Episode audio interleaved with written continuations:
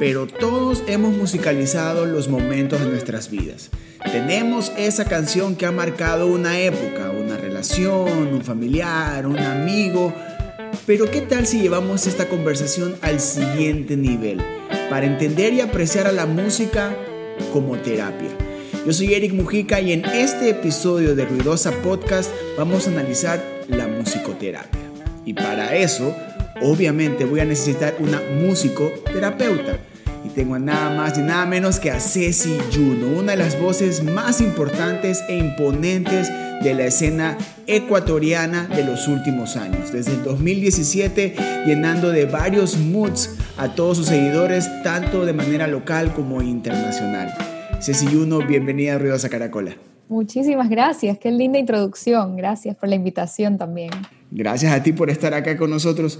Ceci, eh, a lo largo de tu carrera, eh, como lo digo, este, le has dado varios moods a, tu música. Tu catálogo tiene desde baladas, tiene pop, y todo esto tú también, ¿de qué manera haces que la musicoterapia o tu experiencia como, música como musicoterapeuta entre en esto? Eso es algo que me da risa porque cuando recién empecé a practicar estas dos carreras simultáneamente, eh, cuando yo recién regresé de haber estudiado afuera con esta carrera nueva que era la musicoterapia y al mismo tiempo con muchísimas ganas de arrancar mi carrera de cantautora, yo dije, estas dos cosas no tienen nada que ver, no tienen nada, no, no se parecen, son dos estilos de vida completamente distintas, son dos prácticas completamente distintas. Y no ha sido hasta años después que realmente sí he llegado a comprender que mis yo creo que mis habilidades como cantautora influyen en mi trabajo como musicoterapeuta y mis habilidades como musicoterapeuta influyen en mi trabajo como cantautora. Definitivamente las dos cosas están conectadas. Eh, me encanta esta pregunta porque igual las personas piensan que yo hago mi música como siguiendo alguna fórmula específica de musicoterapia y utilizando tales acordes para que logren tal cosa. Y en realidad no es así. Eh, yo te diría que la, la manera en que más ha influido mi práctica de musicoterapia, por así decirlo, es primero que nada un poco aprender a canalizar esas emociones y aprender a poner en, palabras eh, lo, que, lo que se quiere expresar. Y esto es algo que por supuesto muchísimos otros cantautores hacen sin, sin necesariamente ser musicoterapeutas, porque para el cantautor creo yo que componer siempre va a ser su mayor terapia, ¿no? Y por otro lado, eh, por otro lado, yo creo que también es algo, eh, digamos, el ser musicoterapeuta y el muchas veces tener que adaptar en el momento ciertas, ciertas, eh, ciertos elementos musicales o ciertas habilidades musicales, tener que escribir una canción en ese momento porque estoy con un paciente que necesita expresar algo. Entonces, creo que eso tal vez sí ha como un poco agilizado mi proceso de cierta forma. creo que siento que encuentro eh, las palabras más rápido, siento que encuentro la progresión adecuada más rápida. Eh, obviamente no quiere decir que soy una máquina escribiendo, porque no lo soy, no me considero, pero sí creo que el, digamos, el, el, el ser musicoterapeuta tal vez me ha dado un poco como de maleabilidad como que esta habilidad un poco para adaptarme a ciertas situaciones que luego he, llegado a lograr incorporar en mi composición. Ahora, este, dividiendo a Ceci Yuno, la artista, y Ceci Yuno, la musicoterapeuta, ¿qué es la musicoterapia? Bueno, la musicoterapia es el uso clínico o terapéutico de elementos musicales o ejercicios musicales para llegar a ciertos objetivos o necesidades que tenga la persona. Estos objetivos pueden estar, eh, digamos, regados en distintos ámbitos, pueden ser objetivos en cuanto a las habilidades cognitivas, puede ser que se está trabajando motricidad fina y gruesa, puede ser que se está eh, desarrollando eh, habilidades o funciones de lenguaje o las habilidades para comunicarse de una manera más efectiva. Por supuesto, también se trata la parte emocional o psicológica con musicoterapia. Entonces, eh, realmente a mí lo que me encanta, eh, la distinción que me encanta hacer cuando hablo de esto es que la musicoterapia no tiene fines de educación musical. Eh, si yo pongo a algún paciente en alguna sesión a, tocar un teclado o a tocar un ukelele o a cantar conmigo, mi objetivo como terapeuta no va a ser convertirlo en el mejor tecladista del mundo, en el mejor pianista del mundo, sino que son objetivos terapéuticos o clínicos. Entonces, por ejemplo, puede que yo lo ponga a tocar teclado, pero para trabajar en la dexteridad de los dedos si es que ha perdido movilidad. O puede que yo lo ponga a cantar, pero para trabajar en el aparato respiratorio porque tiene problemas de respiración.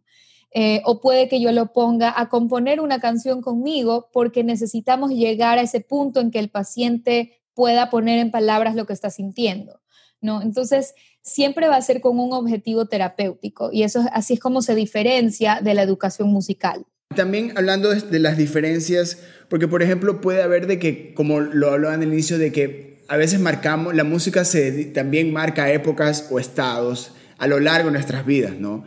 Eh, ¿Cuál es la diferencia desde el punto de vista profesional? Yo te puedo decir, mira, yo, tengo, yo escucho música para sentirme mejor, yo escucho tal género para, para sentirme mejor, o yo como músico compongo y me ayuda. Pero ¿qué pasa cuando eso no ayuda y, y, tú encuentras la diferencia? Mira, a ti te pasa esto, vamos a hacer este tipo de, de terapia incluyendo la música. Eso es una pregunta súper importante porque, como te decía, o sea, realmente muchos hemos utilizado a lo largo de nuestras vidas la música como terapia sin saberlo, ¿no? Eh, claro que ahí es cuando llega el musicoterapeuta a ya con los conocimientos como para aplicar ciertos elementos de la música, ciertos, ciertos ejercicios de la música, ciertos estilos musicales pero en realidad, digamos, esa diferenciación de la que tú hablas viene, por supuesto, ya de toda la evidencia científica que existe eh, detrás de por qué la música funciona como funciona, cuáles son los beneficios. No estamos hablando ni siquiera de que unos estilos musicales funcionan mejor que otro, porque eso también es una pregunta que me hacen mucho, como qué tipo de música se usa en la musicoterapia. Realmente es una experiencia tan personal siempre se va a utilizar música que sea familiar o preferida por la persona, ¿no? Porque sabemos que ya, y esto también, por supuesto, hay evidencia científica, incluso hay estudios con neuroimagen en donde se ha podido ver el cerebro y cómo reacciona ante música que conocemos o música que nos gusta. Hay una activación del sistema límbico, que es el encargado de procesar las emociones, eh, de nuestros centros de recompensa. Entonces nuestro cerebro toma escuchar la música que a nosotros nos gusta así como toma el dormir cuando tenemos sueño o comer cuando tenemos hambre. O sea, es casi como que estamos cubriendo una necesidad, especialmente para personas que por supuesto somos muy afines a la música, ¿no? Entonces sí, o sea, esa, esa, la música como terapia, creo que todos lo podemos aplicar en algún momento de nuestras vidas, pero esa diferenciación es cuando ya se aplican tal vez las técnicas específicas o, o los conocimientos científicos necesarios como para alcanzar un objetivo, eh, por ejemplo, en un paciente que tiene algún tipo de dificultad, ¿no? Y en, tu práctica, en tu experiencia, ¿cuál, en qué es, ¿cuál es el tipo de pacientes o qué es, eh, cuál es tu rama? Porque se ve que la musicoterapia toca varios escenarios en, el, en la terapia de una persona, pero ¿cuál es como que tu especialidad? Así como en la medicina hay varias especialidades, acá también. Yo específicamente me especialicé en musicoterapia neurológica porque a mí desde el día uno, desde que empecé a explorar qué era la musicoterapia, que para mí no, era algo que existía, eh, me, me interesé inmediatamente por, ok, sí, nos ayuda emocionalmente, yo siempre he sabido que la música me hace sentir mejor, pero ¿qué sucede en nuestro cerebro? Esa fue mi primera pregunta, como mi primer interés. Eh, ¿cómo, cómo, cómo, esto es algo que podemos medir? ¿Cómo es algo que podemos observar? ¿Realmente se, se, logra algún cambio físico o algún cambio neuronal cuando escuchamos música cuando hacemos música? Y por eso em, empezó mi interés por la musicoterapia neurológica, que luego, digamos, eso es una especialidad aparte que haces si es que quieres ser musicoterapeuta neurológico. Y justamente esta rama es la que estudia cómo la música afecta a nivel cognitivo, cómo ¿Cómo es posible que, por ejemplo, eh, la, música ayude a una persona con Alzheimer a recuperar ciertas memorias que otros profesionales o, sus familiares hubieran dado por perdidas ya, ¿no?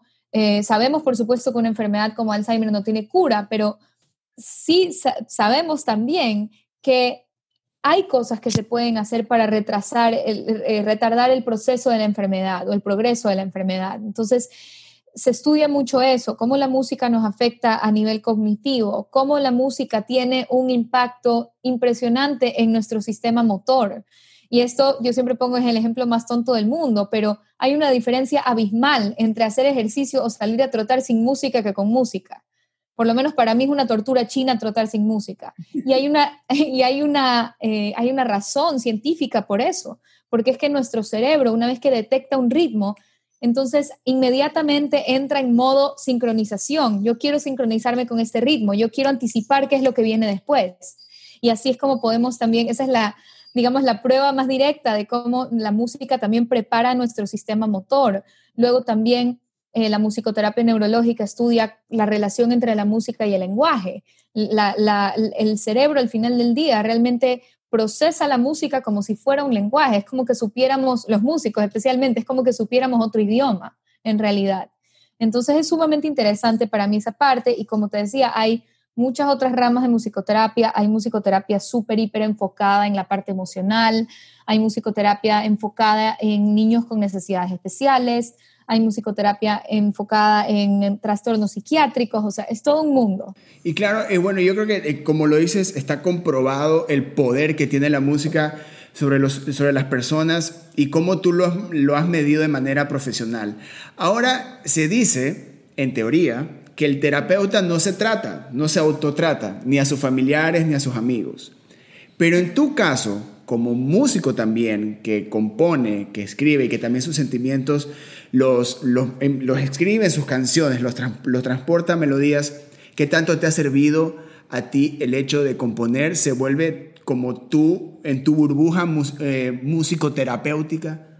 Definitivamente, definitivamente. Yo sí creo que me autotrato bastante este, en ese sentido, porque como te digo, para mí la composición, desde muchísimo antes de saber qué era la musicoterapia o siquiera que existía esto como, ni siquiera como carrera, sino como concepto, eh, para mí ya el, el, hacer música era absolutamente terapéutico, o sea, desde el punto de vista emocional, porque gracias a Dios no he tenido ningún daño físico como para eh, digamos, haberlo probado en ese sentido, pero desde el punto de vista emocional, definitivamente, para mí ha sido una manera desde siempre de comunicarme.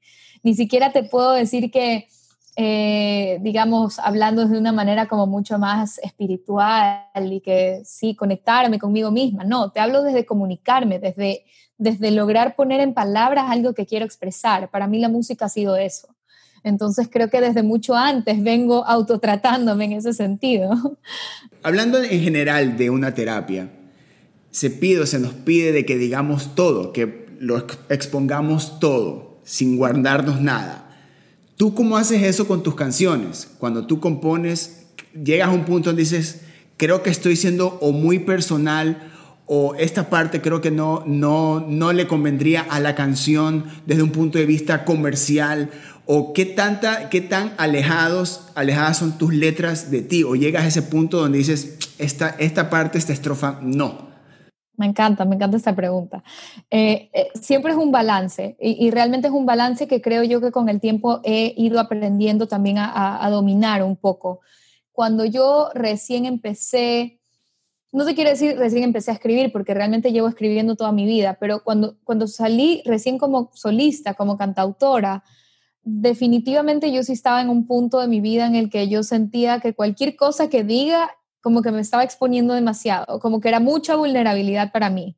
Y esto es algo que es chistoso porque para mí por lo menos es súper claro cómo se ve esa evolución a través de mi música eh, y cómo mis primeras letras, las de mi EP Libre Espacio, son letras totalmente como abstraídas y totalmente como lejanas y metafóricas, como muy para dejarlas a, digamos, a la subjetividad de quien las escuche, a la discreción de quien las escuche.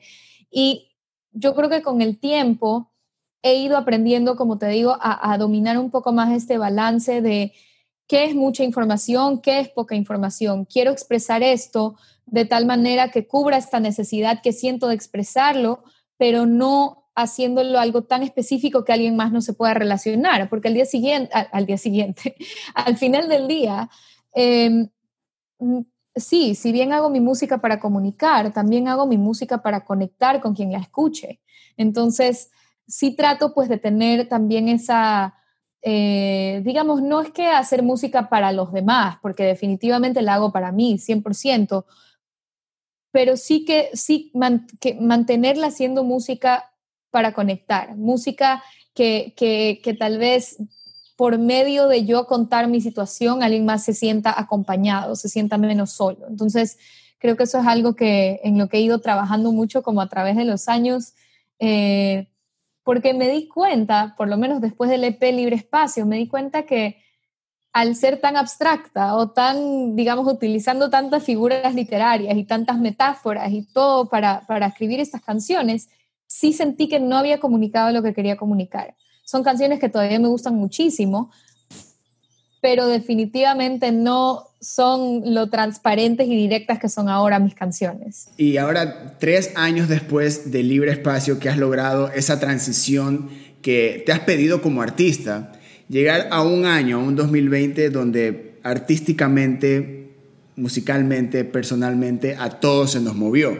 Tú tenías planes que se vieron estancados este, durante e, e, especialmente el primer semestre del año. Este, ¿Tú cómo tomas el 2020 que te paró en ciertas cosas, pero aún así seguiste lanzando material y seguiste trabajando?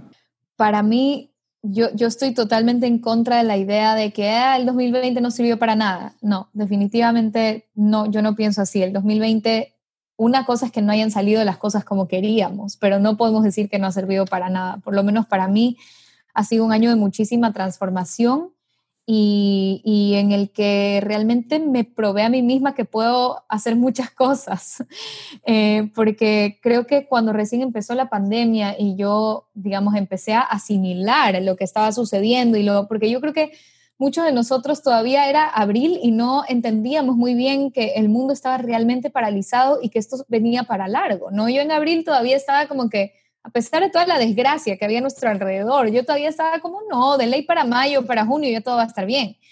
Y no, entonces, eh, yo creo que yo entré como en este modo súper combate de, no, el mundo está paralizado, pero yo no me puedo paralizar, yo tengo estas canciones que yo tengo que lanzar y todo esto. Entonces, por eso, como me decías al comienzo, es salido a hacer lanzamientos como loca, como ningún otro año en mi vida, eh, por, por estas ganas, digamos, de no, por así decirlo, dejarme vencer por la pandemia. Pero si te soy súper, hiper sincera, sí si he tenido ahora, después de, si de un sí dependiera, después del último lanzamiento, eh, este par de meses, o por lo menos tres meses de, de que ya la pandemia me alcanzó, de, ya decir, ok, o sea, saliste como una loca desquiciada a seguir trabajando en lo que podías, pero realmente hay mucho que procesar. Y, y eso es algo que, digamos, que me tuve que dar ese par de meses o, o tres meses para, para realmente procesar todo esto y, asimilar e, incluso hasta te diría que darme una palmadita en la espalda de, oye, has hecho bastante, has hecho lo suficiente en un año que ha sido tan difícil para todo el mundo. Y, y ojo, estamos 19 de noviembre y el año para ti aún no se acaba. No. ¿Qué vas a hacer hasta el 31 de diciembre, Cecilia? Pues tengo otro lanzamiento en camino. Eh, estoy muy emocionada. Este lanzamiento no creas que así como que nació de un día para el otro. En realidad, esta es una canción que escribimos por el mes de junio con Borboya, que es un cantautor mexicano de Ciudad de México. Eh, esta canción la escribimos por videollamada eh, en plena pandemia, acá estábamos totalmente encerrados todavía y en México estaban empezando a encerrarse. Eh, y es una canción que, que, sí, fue escrita totalmente a distancia, primera vez que los dos hacíamos algo así. Y de esas cosas que, digamos, desde que la escribí, yo le dije a, a Juan, Juan Manuel, se llama, le dije, quiero lanzarla, quiero lanzarla este año, tú sabes que estoy en full modo trabajo y todo, pero yo todavía tengo que lanzar entre mis venas y tengo que lanzar si un sí dependiera. Entonces vamos a ver. Y él me dijo, no, tranquila, yo también estoy haciendo lo mío, no te preocupes. Entonces luego ya después de si un sí dependiera, que yo todavía seguía como un robot diciendo tengo que lanzar, tengo que lanzar, tengo que lanzar, le escribo para lanzarla y me dice, no, ahora yo estoy grabando un EP y no voy a poder lanzarla. Entonces entré un poco en modo crisis de ¿y ahora qué voy a hacer? Desde septiembre hasta que se termine el año, fue crisis total para mí. Eh, pero luego los planes volvieron a cambiar porque él me dijo, no te preocupes, mi EP va a salir el próximo año, ¿qué te parece si hacemos un último lanzamiento este año? Y yo, como te digo, ya pasé por mis dos mesecitos o tres mesecitos de asimilación eh, y de mucho procesar y de mucho sentir, entonces le dije, perfecto, ya me siento otra vez preparada para lanzar algo. Así que venimos arrastrando esta canción desde, desde el primer semestre del año, por lo menos. Un 2020 que igual este, demuestra eh, la capacidad eh, personal y artística que tienes, ¿no? Porque igual no solo tú como compositora, sino también esa responsabilidad de que como tal también le tienes que dar esa felicidad a quienes te escuchan y a esos nuevos seguidores y a quienes comparten tu trabajo. Eh, Ceci, para terminar, yo haciendo la del, la del, terapeuta, ¿qué significa la música en tu vida? Ah, bueno, como ya lo dije, un poco resumiendo lo que hablé hace un rato, eh, medio de comunicación y terapia personal, autoterapia, definitivamente, eso para mí es, eh, eh, eh, es, lo más importante y aparte también siento que un poco me mantiene conectada con el mundo. O sea, tal vez hay días en que no quiero saber nada, quiero apagar todas las redes, no quiero leer ninguna noticia, pero quiero seguir escuchando el último álbum que ha salido de algún artista que me gusta. Entonces creo que es como un poco también la ventana al mundo a veces la música. Eh, especialmente artistas que, tratan temas que te interesan y, que, sí, eso. Lo máximo. Ceci Yuno, ha sido un gustazo tenerte en este episodio del podcast de Ruidosa Caracola. ¿Algún otro mensaje que quieras dejar agregado para todos quienes ahorita estamos haciendo de tus pacientes? Uf, este, mensajes. Bueno, primero que nada, gracias a ti por este espacio increíble. Ha sido como una terapia para mí esta entrevista. Eh, y, y, de ahí yo creo que después de agradecer por este tipo de espacios que son tan importantes, especialmente este año, diría que a quienes nos escuchan, pues no nos aflojen la bandera, sigan apoyándonos a los artistas que lo hemos pasado muy duro este año y, realmente ustedes, los que nos escuchan, son los que nos mantienen a flote, son los que, digamos, los que, como tú acabas de decir, nos dan ese, ese sentimiento de responsabilidad, de, de digamos, de, de que nos debemos a alguien, nos debemos a un público que nos escucha. Entonces, eh, creo que ese es el mayor motor. Así que gracias por eso y, y pues es adelante. De esa manera despedimos y cerramos este episodio de el podcast de Ruidosa Caracola para ustedes. ¿Qué terapia o qué momentos de felicidad les ha traído la música? Yo soy Eric Mujica y nos estamos escuchando en más episodios.